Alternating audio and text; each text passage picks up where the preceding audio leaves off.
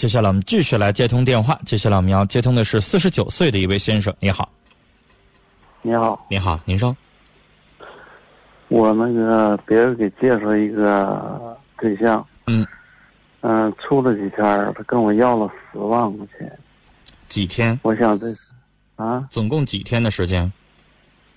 不到半个月，不到半个月。嗯，你当时就没直接回他一个，咱俩认识几天啊？啊，我我跟他说了，我说这你要十万块钱，我说说他姑娘也是也说家来了，也不是那么事儿，他是管你要十万彩礼啊，还是要管你借十万块钱呢？说是说是说是那个借，借，完了，你就说我认识你半。半个月，不知根不知底儿，咱俩这关系到那个份儿上了吗？这叫借吗？说了，他咋说呀？他说要给儿子买楼，那给儿子买楼跟咱有啥关系啊？咱俩处到那个味儿上的时候再说。现在没到那个味儿上，张嘴就你不你不把人吓跑了吗？你说这人满哪儿找冤大头呢？谁能跟光认识半个月的人张嘴就要这么多钱呢？说了不是在这儿，那你说啥意思啊？我没有这么多，我拿不出来，还处不处了？不处就拉倒吧，谁也别耽误，你赶快找谁能给你拿十万，你赶快找谁去吧。这话这么唠不好听，但他寻思也是那个意思呀。他对方是不是就这意思？你要拿不出来十万，就不给你处了？对，是那意思吧？对对那是那意思，咱快别耽误人家了。你说呢，先生？别说没到那一步，就算真到那一步，二婚的，两个人都年纪都有了，就算你过个几年了，你给对方拿十万，他都得寻思再寻思，是吧？哪能二十多天？你二十个月这事儿也不好说呀。那不是你说你跟他二婚十年、二十年，从小养大的养子，那是你跟他认识的时候，人家就二十多岁的大小伙子。你给他拿那么多，然后之后人家能领你这情儿吗？人家妈要跟你离了婚之后，人认你是谁呀？是吧？他不像从小养大的，长大之后呢，那个法律也有相应的。那从小养到大的，那按养子算。他要是不尽这个养老义务，你都可以去告他。那现在你俩只要离了婚或者分了手，人家跟你没有任何一毛钱关系。你在你给人拿这十万块钱，在法律上只能算作赠与关系。那有啥用啊？十万，咱自己就花十花十块，咱还得还得觉得好像值得花才会花呢。到您这个年纪，谁能把十万块钱就这么轻易的？你说这不开玩笑吗？我跟他那么说，我说要说是你给你儿子买楼，我说要是帮你还还机用在一起，那也不行。啊，我跟你说，你们俩不是说结了好几年的婚，你要跟他结十年婚，咋地都行了。你这是刚认识，就你刚结婚，张嘴就借钱，一下借挺多，然后最后离了婚不还的，咋地拖了都有。你这能行吗？他就算管别人借钱了，你帮着还一还，少一点还行，你多了之后咋办呢？先生，你要是趁个好几百万，你不在乎十万块钱，我也不说这话了。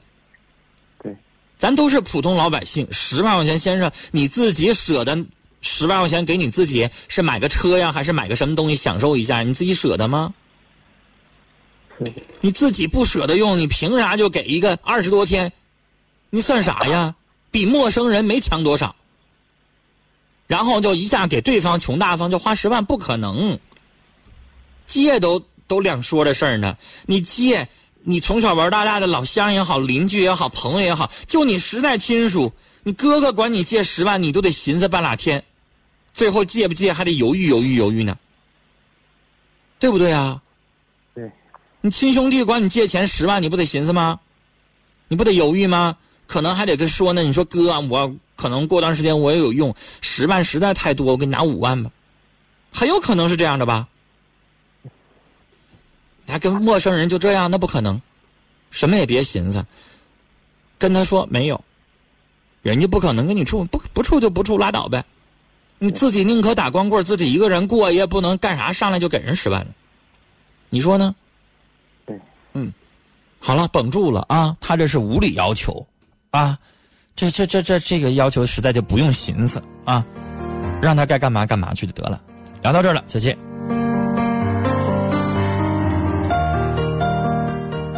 我们有的时候碰到一些，实在是觉得对方有点莫名其妙，啊，无理取闹，根本就没有必要搭理他。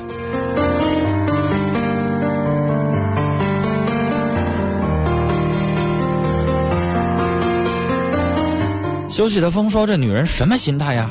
刚认识就要钱，怎么张得开嘴要这么多钱呢？我怎么就觉得……”你不会是他唯一借的对象。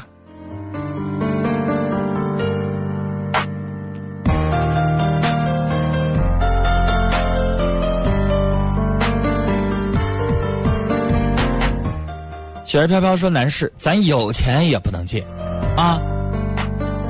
这么短的时间张嘴要这么多的钱，咱可不能当着冤大头。”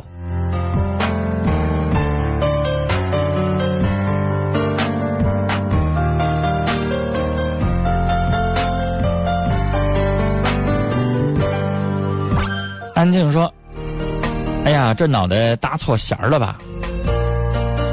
要我就拿出纸和笔来给他画十万。”